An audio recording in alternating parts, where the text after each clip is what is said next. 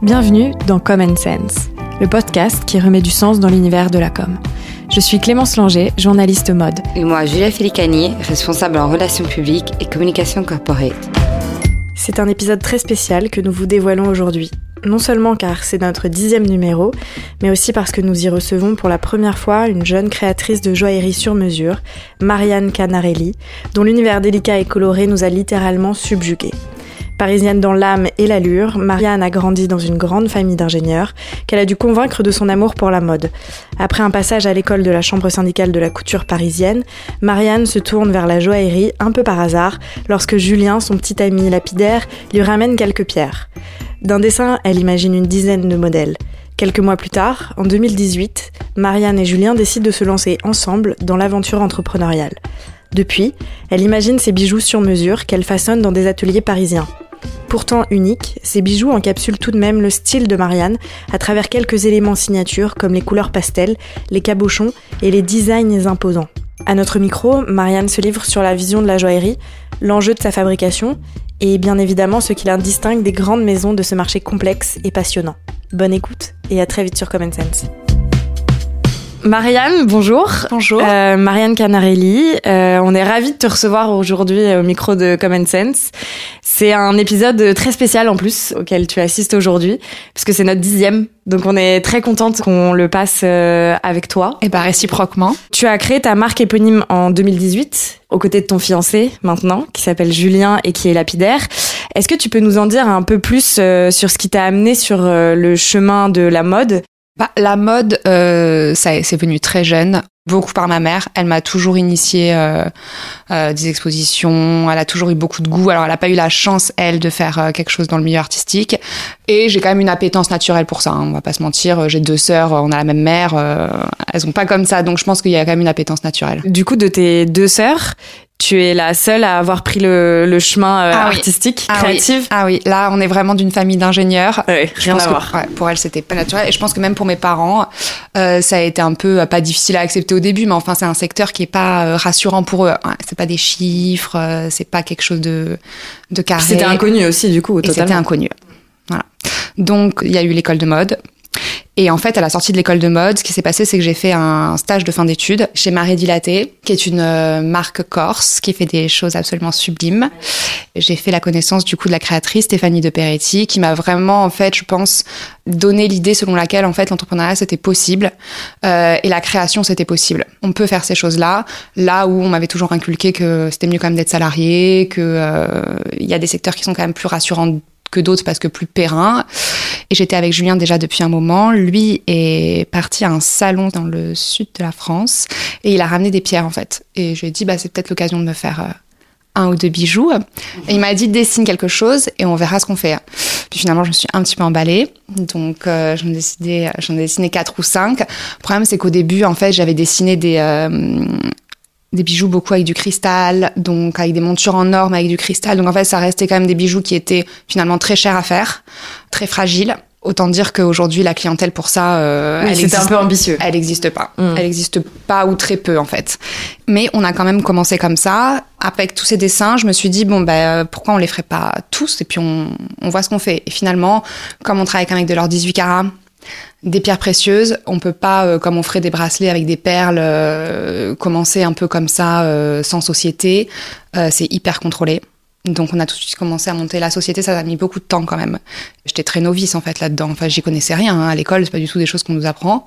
Parce que tu as fait quelle école? La chambre syndicale, Oui. voilà. Donc c'est évidemment beaucoup plus du côté euh, créatif euh, et un peu marketing quand même. C'est que de l'artistique. Alors Ouais. aujourd'hui, la chambre syndicale, ça a fusionné avec l'IFM, Ouais. donc ils ont des euh, Un côté business. Ils ont un côté business qui, je pense, est indispensable euh, pour tous les jeunes, même qui commencent euh, dans la mode. Euh, bon, à part si on travaille uniquement, enfin uniquement. Donc, si on travaille comme styliste, par exemple, euh, dans une maison, c'est vrai qu'on va se concentrer sur une tâche, mais euh, je vois des copains qui ont monté leur euh, leur marque de mode, c'est il faut quand même être bon dans tous les secteurs. Enfin, c'est pas évident, quoi. Et c'est vrai qu'arrivé là, je me suis rendu compte que euh, j'y connaissais rien, mais en fait, c'est petit à petit. Et d'abord, il faut monter les statuts, on monte les statuts, on dépose, et tout s'est fait un peu dans le flou. Et finalement, ça a roulé quand même. Et comment tu penses que tes expériences précédentes ont influencé la femme que tu es aujourd'hui? J'ai monté la marque parce que j'avais envie de faire de la joaillerie. J'ai pas monté la marque parce que je voulais être entrepreneur. C'est pas du tout la démarche euh, initiale, en fait. Il faut vraiment séparer les deux. Je suis devenue entrepreneuse par défaut presque en fait. T'as été poussée par euh, une envie de liberté artistique et ça. tu t'es dit j'ai envie de faire ce que je veux en fait. C'est ça. Donc tu t'es acheté la liberté à travers ce parcours-là et tu t'es dit c'est peut-être le meilleur moyen de le faire. Voilà.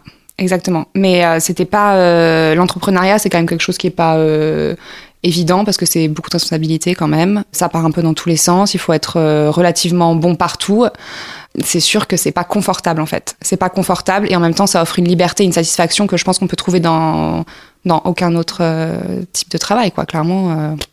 Et qu'est-ce qui t'a décidé vraiment à te lancer Quel a été le, le moment, le moment charnière où tu t'es dit avec Julien, ok, on y va, c'est parti? Euh, quand on a monté la société. Franchement, quand on a commencé à, à faire les statuts, euh, là, on s'est embarqué. Euh, au début, ça a été quand même très laborieux parce que, euh, comme je vous disais, euh, les modèles n'étaient pas forcément les bons au départ. Et finalement, un jour, j'ai ma sœur qui m'a demandé de lui faire une bague. Mais bon, elle est architecte en restauration du patrimoine, elle est beaucoup sur les chantiers. Autant dire que elle m'a dit, tu oublies tout ce qui est cristal de roche. Il me faut quelque chose d'un peu, d'un peu solide. Et donc, on a dessiné la première bague sœur qui en fait est vraiment deux anneaux avec une pierre au milieu, comme si elle était posée entre les deux anneaux. Et euh, quand on a fait ce modèle-là, c'était un modèle assez robuste, assez pur, que j'aimais beaucoup. Et en fait, j'ai une dame qui nous a contacté sur Instagram et qui m'a dit oui, est-ce que ce serait possible euh, de monter un diamant de famille sur cette monture-là? Et là, je me suis dit, mais en fait, c'est bien. Parce qu'au départ, on était vraiment parti avec l'idée de faire une collection. Le problème de la collection, c'est qu'on immobilise de l'argent on immobilise de l'argent. En plus, avec les bails, il y a quand même un système de taille. On peut pas faire des mises à taille sur tous les modèles parce qu'il y en a, il y a tellement de pierres qu'en fait, euh, si on bouge la monture, euh, il faut tout refaire.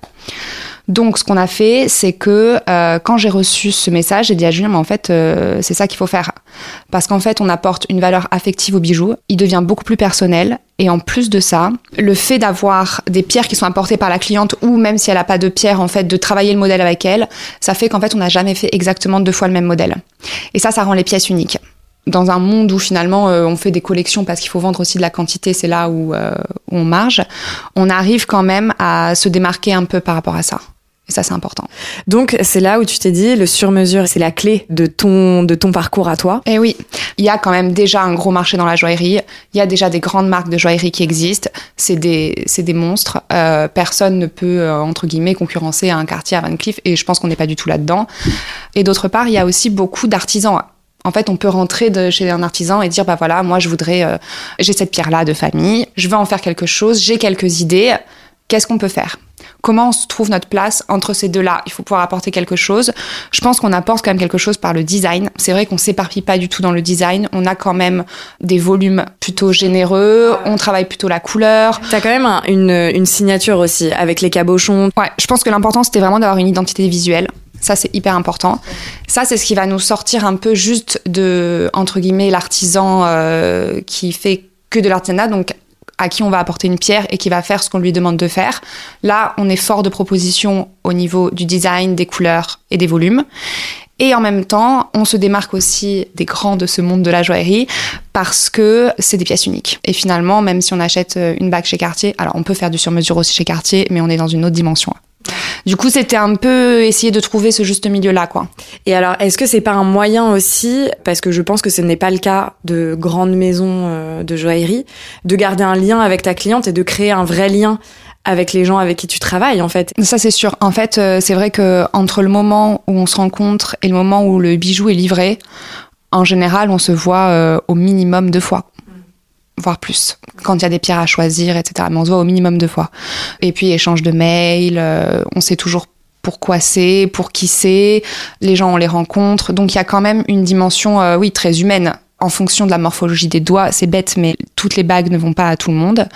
Les bagues sœurs, il faut euh, des doigts euh, plutôt longs ou plutôt fins. Euh, les perles de pluie, on peut les porter sur franchement n'importe quel type de doigt, mais pour les doigts plus fins, peut-être aux petits doigts, c'est plus joli. Donc ça, ça dépend. Il y a aussi une histoire de carnation, il y a aussi une histoire d'occasion. On a fait une perle de pluie là récemment. C'était pour deux naissances, c'était une fille, un garçon. On a fait du bleu et rose. C'est important aussi de comprendre la demande du client en fonction aussi de euh, quand il y a des pierres qui sont apportées en fonction de la monture, comment elle était avant, est-ce qu'on peut pas trouver des rappels Pour garder un lien. Pour garder un lien, Mhm. exactement. Donc en fait, euh, oui, ça se réfléchit avec le client et ça, je pense que c'est euh, très important. C'est pas un achat compulsif. Ouais. C'est un achat qui est réfléchi et c'est un processus créatif aussi qui est hyper intéressant parce qu'en fait, il y a des femmes qui, euh, qui viennent, qui s'y connaissent pas forcément et en fait, euh, c'est un- ouais, une expérience. Franchement, c'est une expérience. Pour moi, mais pour elle aussi souvent. Est-ce que tu peux nous parler des, des maisons qui t'ont inspiré à te lancer Ça peut être de la joaillerie évidemment, mais ça peut être aussi euh, dans la mode ou euh, quelles sont tes références? Moi, ma plus grande référence, c'est quand même Suzanne Belperron, une créatrice qui est née en 1900, qui a vraiment révolutionné en fait euh, le monde de la joaillerie. Avant elle, on peut dire quand même que la joaillerie, c'était vraiment rubis, diamant, émeraude, saphir. Et elle a commencé à faire des associations complètement inattendues qui ont apporté au bijou, je pense, quelque chose de très féminin. Euh, c'est des volumes qui sont très ronds. Euh, elle a fait des associations folles comme la calcédoine et les diamants. C'est sublime. La calcédoine, c'est une pierre un peu bleue laiteuse, euh, associée avec le diamant qui est euh, hyper brillant. Il faut le voir. Hein. Ça donne vraiment des, euh, des associations qui sont euh, hyper douces. C'est des gros volumes à chaque fois. Et elle disait toujours, il vaut mieux porter un gros bijou, s'habiller tout en noir avec une grosse bague, une belle bague. On est looké, il n'y a pas besoin de, euh, il y a pas besoin de plus. Et elle avait quand même une clientèle. Bon, c'est une autre époque, hein, donc une clientèle aussi qui lui a permis de faire des choses qui sont assez dingues. Euh, elle avait des associations de couleurs qui sont sublimes. Beaucoup de camailleux, de bleus, Qui étaient très modernes pour l'époque. qui en fait. sont très modernes pour l'époque. D'ailleurs, ça se vend aujourd'hui aux ventes aux enchères euh, une fortune. Ça, c'est pas du tout, du tout, du tout démodé. Et je pense que c'est important aussi qu'un bijou, il arrive à traverser le temps. Si le bijou, il peut devenir démodable, c'est qu'on a un problème de design déjà. Ça, c'est sûr. Et dans les maisons contemporaines, qui t'aime bien? Euh, Je regarde quand même, euh, voilà, la haute joaillerie. Il y en a beaucoup qui se sont lancés chez Vuitton, chez Hermès. Donc, je regarde beaucoup. Après, c'est vrai que euh, on est sur d'autres gammes. J'aime bien l'idée qu'on ne soit pas obligé d'en fait de changer de bijoux, qu'on aille bosser ou qu'on aille boire un verre ou qu'on aille à un dîner. Je pense qu'un beau bijou, c'est un beau bijou. Il faut pouvoir, euh, voilà, c'est pas des, des parures, euh, choses comme ça. Oui, c'est pas des choses que tu sors pour une occasion ou quoi. C'est des bijoux qui vivent avec toi et qui traversent euh, Ouais, le temps après, c'est très parisien aussi. Hein, ça, je pense, que c'est très français. Euh, Ça- en France, on, enfin, il y a, il y en a. Hein, il y a, on a des clientes comme ça, des femmes qui ont des bijoux pour le soir, euh, pour des grosses occasions, des gros rubis, des gros saphirs, etc. Moi, j'aime bien l'idée que la bague, finalement, même si on a une émeraude dessus, elle soit assez. euh, voilà, on peut la mettre avec un jean, une chemise blanche. euh, Assez versatile pour, Ouais, euh, il faut que ce soit chic euh, sans qu'on en fasse euh, trop. Et à la fois, à contrario, je suis pas une adepte des, euh, des bijoux tout fins, quoi. C'est pas quelque chose qui me. euh, J'ai besoin quand même que le bijou se voit, qu'il y ait l'œil qui se porte dessus. Et c'est pour ça, pour venir un peu à ta marque, du coup, pour parler un peu de, ton produit, de tes bijoux, est-ce que tu peux nous dire en quelques mots le style et les valeurs de ta marque? Le style, je dirais que c'est intemporel, rond et coloré. Et pour les valeurs, je pense que c'est important que toutes les pièces qu'on sort soient intemporelles, très important, qu'elles reflètent quand même la personnalité, l'allure, la vie de la cliente. Et en fonction aussi de la vie qu'elles ont, elles prennent pas les mêmes pièces, elles prennent pas les mêmes couleurs. Donc ça, c'est important. Ouais, il faut que ça reste intemporel, il faut vraiment que ça traverse le temps. Euh, les bijoux, et d'ailleurs, je l'ai vu quand même chez beaucoup de clientes, elles font faire en pensant aussi, est-ce que mes enfants, quand ils seront plus grands, vont les porter? Est-ce qu'en regardant un bijou, une bague, on arrive à voir la personnalité de quelqu'un? Ah, quand que- même. Oui? Ouais, quand même, on arrive. Pas tous, hein, il y a des Ouais, bijoux, euh, voilà. sûr. Mais euh, c'est vrai que sur une bague un peu, euh, un peu imposante, où euh, ouais, on arrive quand même à se rendre compte. euh, on n'est pas médium non plus, Non. hein, mais euh, C'est bien sûr. on arrive. Mais on voit un petit Ouais. peu le tempérament. Moi, je trouve que dans ta marque, euh, et d'ailleurs on en avait parlé quand on s'était vu la première fois, il y a quelque chose aussi- d'artisanal. Tu prêches une valeur Ah oui, d'artisanat. c'est vrai, j'en ai même et pas de parlé. savoir-faire. non, j'en ai même pas parlé. Mais c'est vrai qu'au début, quand on s'est lancé, bon, vu les coûts des artisans à Paris, quand même, ça coûte très cher. On m'a dit, mais tu devrais voir si tu peux faire un peu à l'étranger, tu importes et tout. Non, pas du tout. En fait, c'est vrai que Julien, étant déjà artisan lui-même, la qualité d'un bijou euh, fait à Paris par des artisans parisiens, on n'est pas du tout sur la même qualité. Il travaille hyper bien. Il travaille relativement vite parce que c'est bête, mais en fait, si on fait importer euh, le temps, les coûts même supplémentaires, etc., en fait, c'est pas si intéressant que ça. Et ça, ça peut être intéressant si on fait de la production, hein, ce qui est pas du tout notre cas. Vu les quantités en fait euh, qu'on fait, les allers-retours, j'ai besoin vraiment en fait de suivre la création du bijou. Quand ça sort de la fonte, je regarde on fait le plan de certi, il y a un suivi. Si c'est pas sur place, le bijou il aura pas la même tête, hein, ça c'est sûr et certain. Coup, chaque bijou a son, a son attention. Chaque bijou a son attention du début à la fin. Je prends aussi tous les conseils des artisans. On n'a pas la science infuse. Eux, ils bossent dans le milieu C'est un depuis travail à deux. plus même, plus même. Il faut, Plus, ah bah, il vous faut- êtes combien alors pour faire un Euh, bijou Pour faire un bijou, il y a moi, il y a la fonte, il y a la 3D, euh, il y a le sertissage, il y a le polissage. On est, il y a au moins cinq corps de métier déjà qui interviennent minimum. Et j'imagine qu'il y a Julien qui s'occupe des pierres, qui va aussi donner son opinion Aussi. euh, pour dire cette pierre. euh, Ouais, c'est sûr, chaque bijou a son attention et euh, et en fait le bijou on le crée à partir aussi de ce que veut la cliente. Donc il y a aussi les allers-retours avec la cliente. Si à un moment donné sur le plan de serti, elle veut plus de verre que ce qu'on avait prévu au départ, hop, on revient dessus. Du coup, pour reprendre un processus, moi j'arri- j'arrive, je, je mène ma pierre de chez moi, de ma famille, ou, ou une pierre que j'achète, que j'aime bien, et je demande est-ce qu'on peut faire ou un solitaire, et du coup on irait sur un modèle plutôt les sœurs, Pas vraiment solitaire. Hein. pas vraiment solitaire, alors dis-nous. En fait, en général, c'est toujours un peu euh, le même processus créatif, c'est-à-dire que la cliente vient avec euh, toutes ses envies. euh, et là, ce qu'on fait en général, c'est que moi, je prends le maximum d'informations sur le type d'or qu'elle veut, les couleurs, les volumes, les pierres qu'elle aime, le budget aussi évidemment, hein, qui détermine un peu le, le modèle final quand même.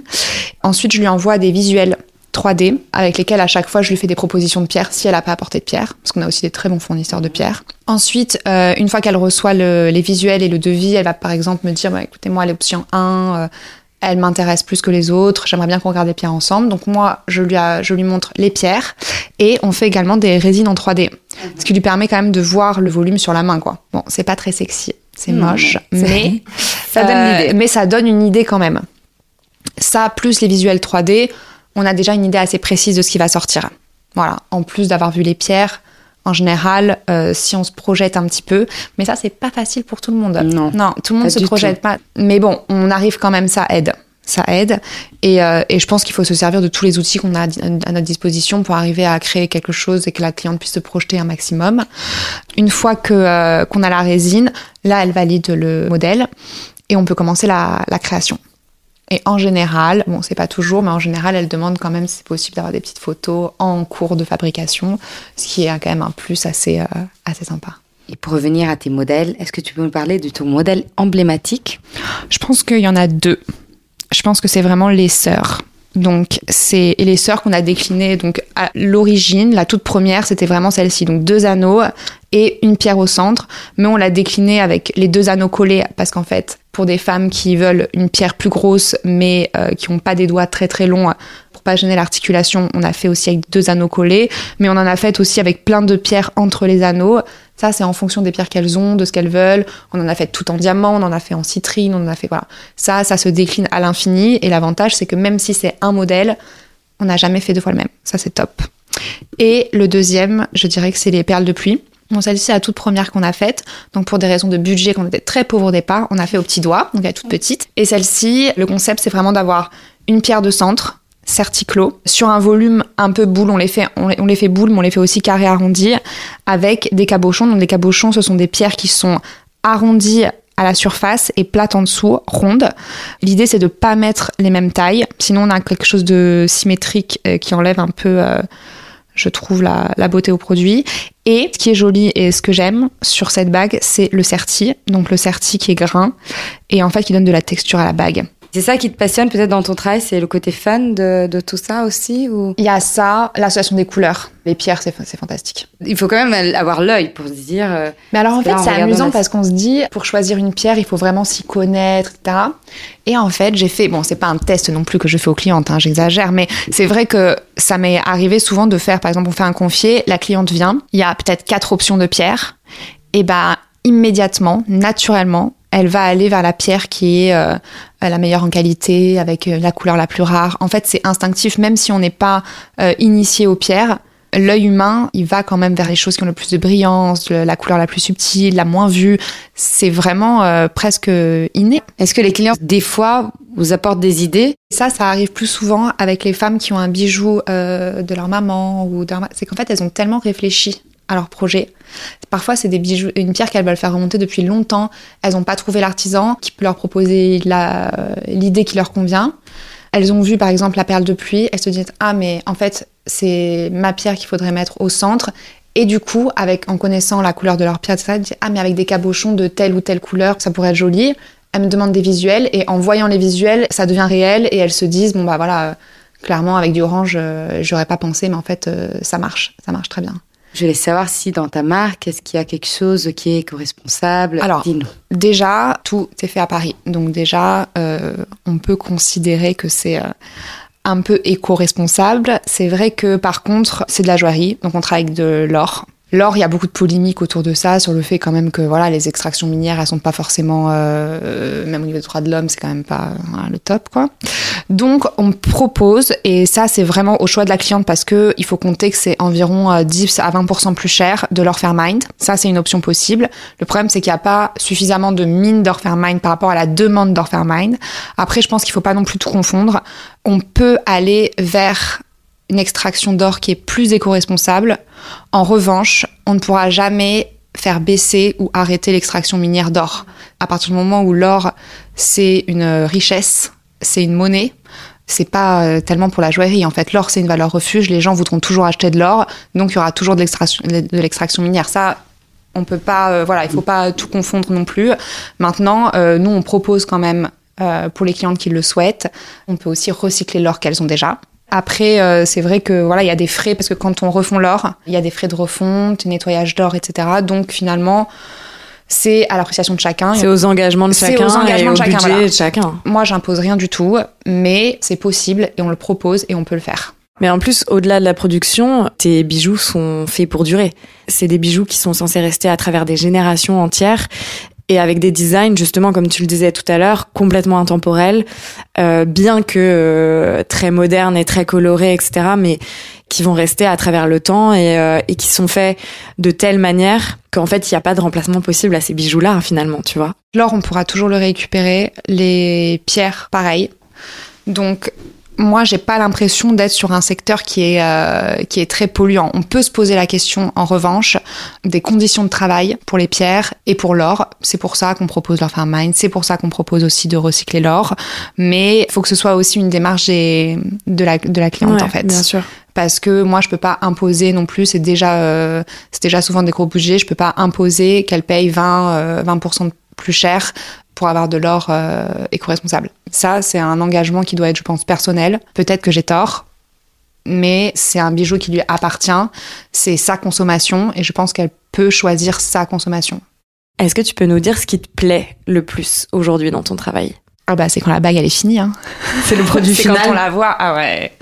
Parce qu'en fait, c'est, bête, mais comme à chaque fois, le modèle, il change, même si c'est parfois pas grand chose, c'est la pierre ou l'association. C'est vrai que même si on l'a dessiné en 3D, j'ai vu les pierres, j'ai vu la monture, le certi. Une fois qu'il y a le poli qui est fait et que euh, je la vois finie, j'ai le petit waouh quand même très excitant à chaque fois, quoi. en ayant découvert ta marque sur Instagram, on voit que euh, c'est vrai que tu as une signature particulière qui sont les cabochons, de couleurs euh, très pastel, avec des, des couleurs assez douces finalement. Où est-ce que tu as trouvé cette inspiration pour et cet amour des, des cabochons? En fait, les cabochons, c'est amusant parce que euh, Julien, il est lapidaire. Donc, les lapidaires, c'est euh, les artisans qui taillent les pierres et il est lapidaire tourneur. En fait, il y a deux types de lapidaires. Il y a les fasteurs qui vont faire les facettes, ce qui est par exemple chez les- sur les diamants, c'est que des facettes. Et il y a les lapidaires tourneurs qui vont faire toutes les formes arrondies. Donc, on a les gaudrons et surtout les cabochons.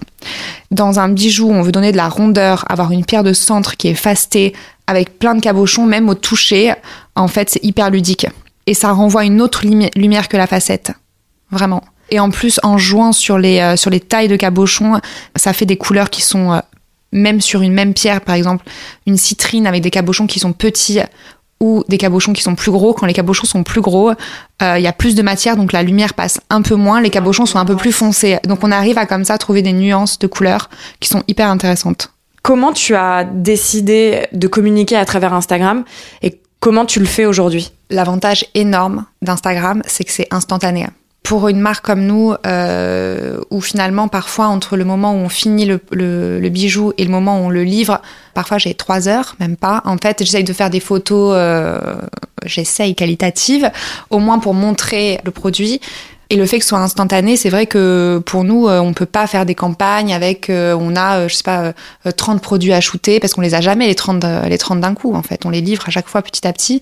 Donc c'est bien d'avoir quand même cette plateforme qui en plus est hyper visuelle où on peut donner sur le feed un peu tous les produits. Donc c'est vrai que quand on quand on regarde, on comprend aussi les volumes qu'on fait, les visuels qu'on veut donner et avec les stories, on peut apporter quelque chose de encore plus instantané, où on va mettre peut-être des petites histoires sur la joaillerie, euh, euh, un peu d'informations aussi, parce qu'il y a beaucoup de gens qui adorent la joaillerie, mais qui aimeraient en savoir plus. Donc ça prend du temps, mais c'est ce qu'on essaye de faire de plus en plus, au moins une fois par semaine, des informations sur euh, le type d'or, sur le type de taille des pierres, les couleurs, enfin voilà, toutes ces informations-là qui peuvent aussi intéresser les clients euh, enfin les clients ou même les gens qui en, fait aiment la joaillerie, qui sont pas forcément des clients, mais qui, voilà, je pense que c'est important. Ça donne une autre dimension à la marque. C'est pas juste du produit.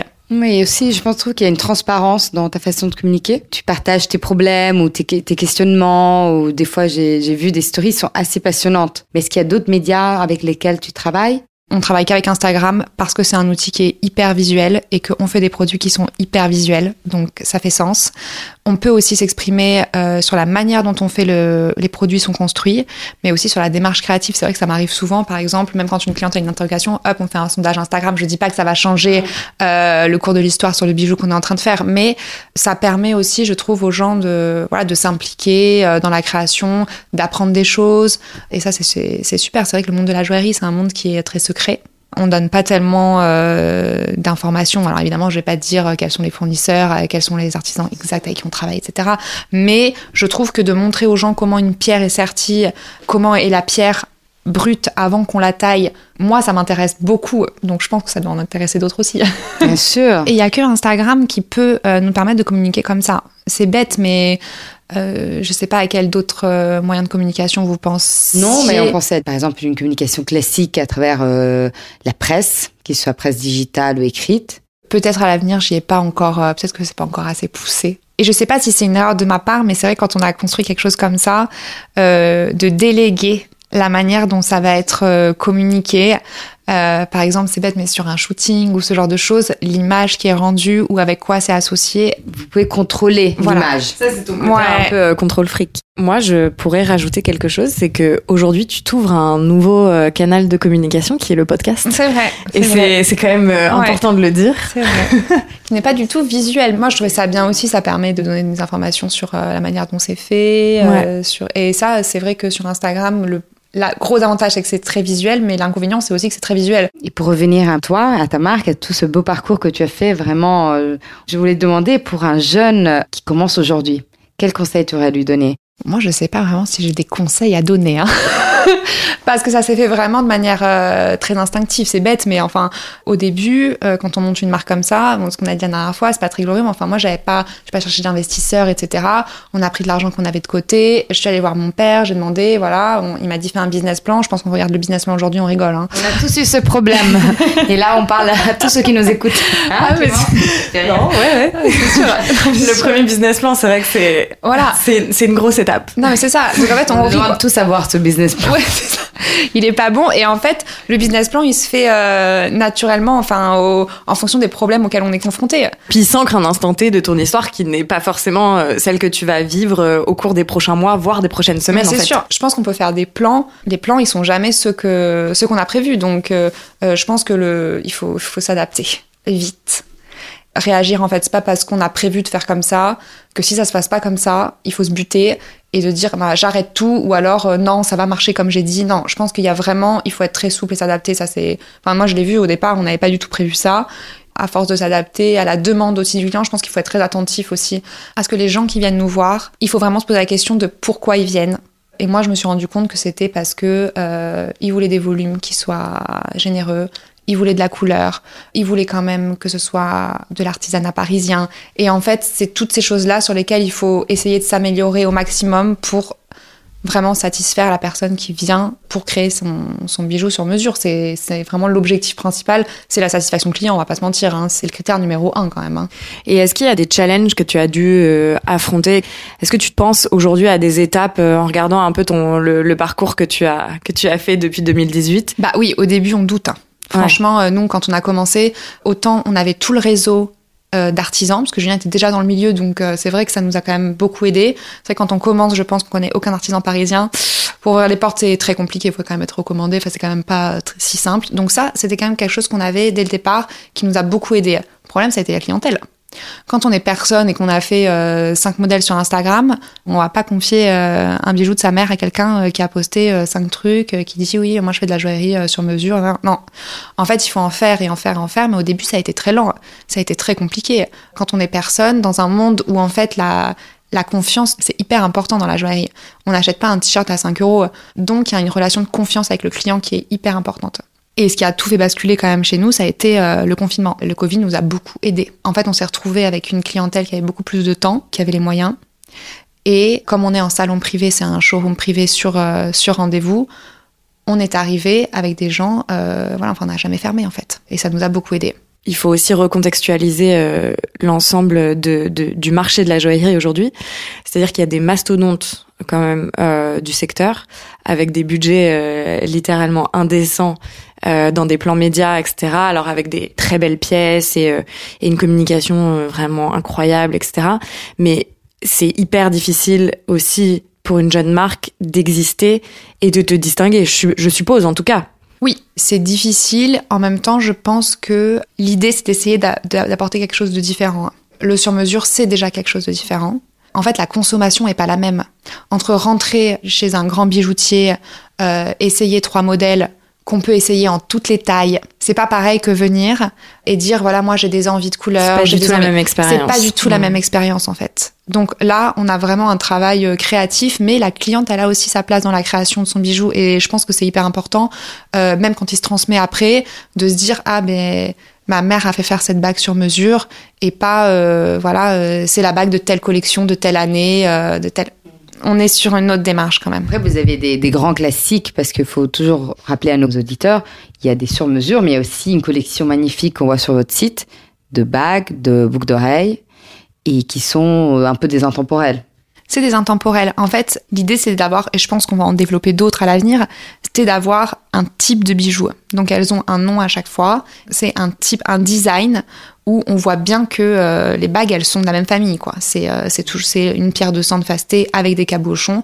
Mais après ça peut être des cabochons, euh, les couleurs peuvent changer. La pierre de sang pas toujours la même forme. Euh, les cabochons pas toujours les mêmes volumes. L'or ça peut être du rose, du jaune. Voilà. Donc, mais elles font partie de la même, de la même famille. L'idée, c'est quand même qu'on arrive à avoir une joaillerie qui est reconnaissable. Est-ce qu'il y a un design qui t'a plus marqué que les autres Euh, Alors ça peut être euh, évidemment un produit fini, mais ça peut être aussi euh, le processus créatif derrière qui t'a qui t'a plus marqué que les autres. Euh, Est-ce qu'il y a un moment avec une cliente euh, où le bijou qui est ressorti t'a plus touché? Bah oui, j'ai un, un monsieur qui m'avait apporté un, un diamant qui était un solitaire. Bon, le diamant était euh, déjà très très beau euh, au départ. Lui est aussi euh, un grand admirateur de Suzanne Belperron. Connaisseur déjà. Et il m'avait montré un camailleux qu'elle avait fait dans les années, euh, si je dis pas de bêtises, 50, quelque chose comme ça.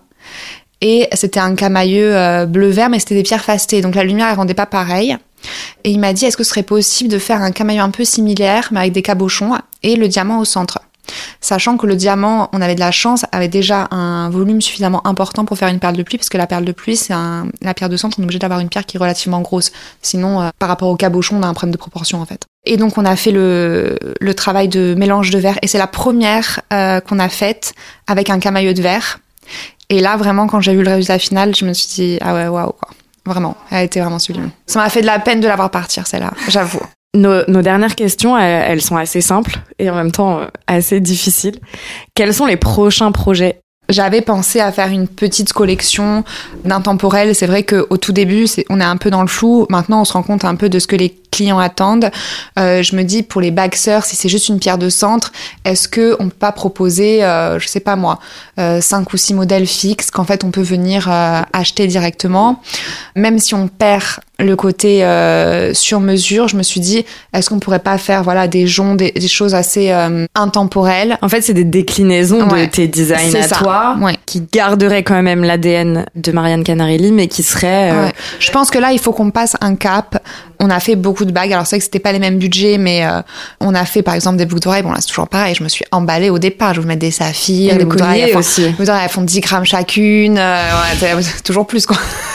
Donc ça Oui, c'est tu t'es un peu lâché. Là, je me suis un peu lâchée, mais je pense qu'il faudrait qu'on arrive à décliner euh, vraiment des collections colliers, joncs, boucles d'oreilles, d'avoir une collection en déclinant. C'est vrai que par exemple, je me suis toujours dit un jonc tout de cabochon.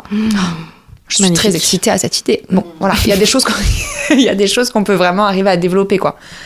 Voilà. Et je pense que voilà, vraiment là, c'est euh, développer quand même déjà ce qu'on a mis en place pour avoir des collections plus riches.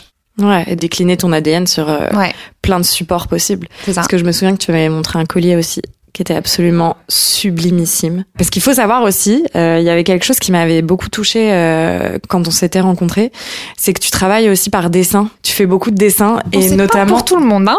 Attention, c'est vraiment quelque chose pour les clients exclusifs et c'est un petit service en plus que Ça, on fait les dessins à la gouache, à l'échelle 1. Alors, c'est très bien la 3D, sauf qu'en fait, c'est du logiciel informatique, donc la couleur, elle peut paraître tout de suite très chimique. C'est vrai que partir d'un dessin, pour des personnes comme nous, c'est vrai que tout de suite tu te projettes. euh, Enfin, en tout cas, moi, c'est vrai que je me suis Mais vachement. si on, si on pouvait le faire à chaque fois, euh, je le ferais à chaque fois avec, avec plaisir. Le problème, c'est que ça prend beaucoup de temps de faire des dessins parce que c'est à la peinture. Enfin bon, là, faut être. euh, c'est pas des dessins vite fait, quoi. C'est pas un croquis. Hein. Donc, ça prend quand même beaucoup de temps. C'est vrai que si euh, c'est une déclinaison de modèle qu'on a déjà fait, euh, on va quand même partir plus sur de la 3D. C'est beaucoup plus rapide et on peut faire plusieurs options. Euh, S'il faut faire six options, le dessin, on oublie quoi. Je pas Van Gogh non plus, quoi. Presque pas. Qu'est-ce qu'on peut te souhaiter pour le futur? Eh ben, plein de nouveaux modèles. Si on peut me souhaiter, ça c'est vraiment le must. C'est ce qui est le plus intéressant pour moi, c'est quand on a des, des clientes qui arrivent avec des idées de couleurs, mais euh, qui nous laissent une euh, liberté en fait énorme de création. Ce qui a été le cas d'ailleurs pour le collier euh, dont tu parlais tout à l'heure, où là vraiment elle m'a dit bah voilà j'ai des perles que qu'on m'a offertes, on peut peut-être en faire des cabochons, je sais pas. Ça déjà, elle l'a pensé parce qu'on avait, c'est déjà quelque chose qu'on avait travaillé. Elle m'a dit j'aime bien les entrelacs, trois dessins, hop. Pour moi, c'est génial en fait d'avoir cette C'est un liberté-là. entre-deux euh, Ouais, parfait, quoi. C'est une liberté folle. Et à la fois, c'est un peu contradictoire avec ce que je vais dire, mais euh, à la fois avoir un, un client qui a un, un cahier des charges aussi, euh, moi, ça m'aide vachement à orienter aussi la, la création derrière. Donc, il faut un peu un mix des deux, mais euh, ce qu'on peut me souhaiter, c'est euh, c'est beaucoup de nouveaux modèles Et beaucoup de couleurs. Ouais, et, beaucoup, de, couleurs. beaucoup de pierres. et beaucoup de pierres. Merci beaucoup, Marianne. Merci à vous. Et voilà, c'est ainsi que nous clôturons le dixième épisode de Common Sense. Merci encore à Marianne d'avoir partagé avec nous son parcours et sa vision. Nous poursuivons avec passion l'aventure ce podcast qui symbolise pour nous le début de notre aventure entrepreneuriale et de notre collaboration.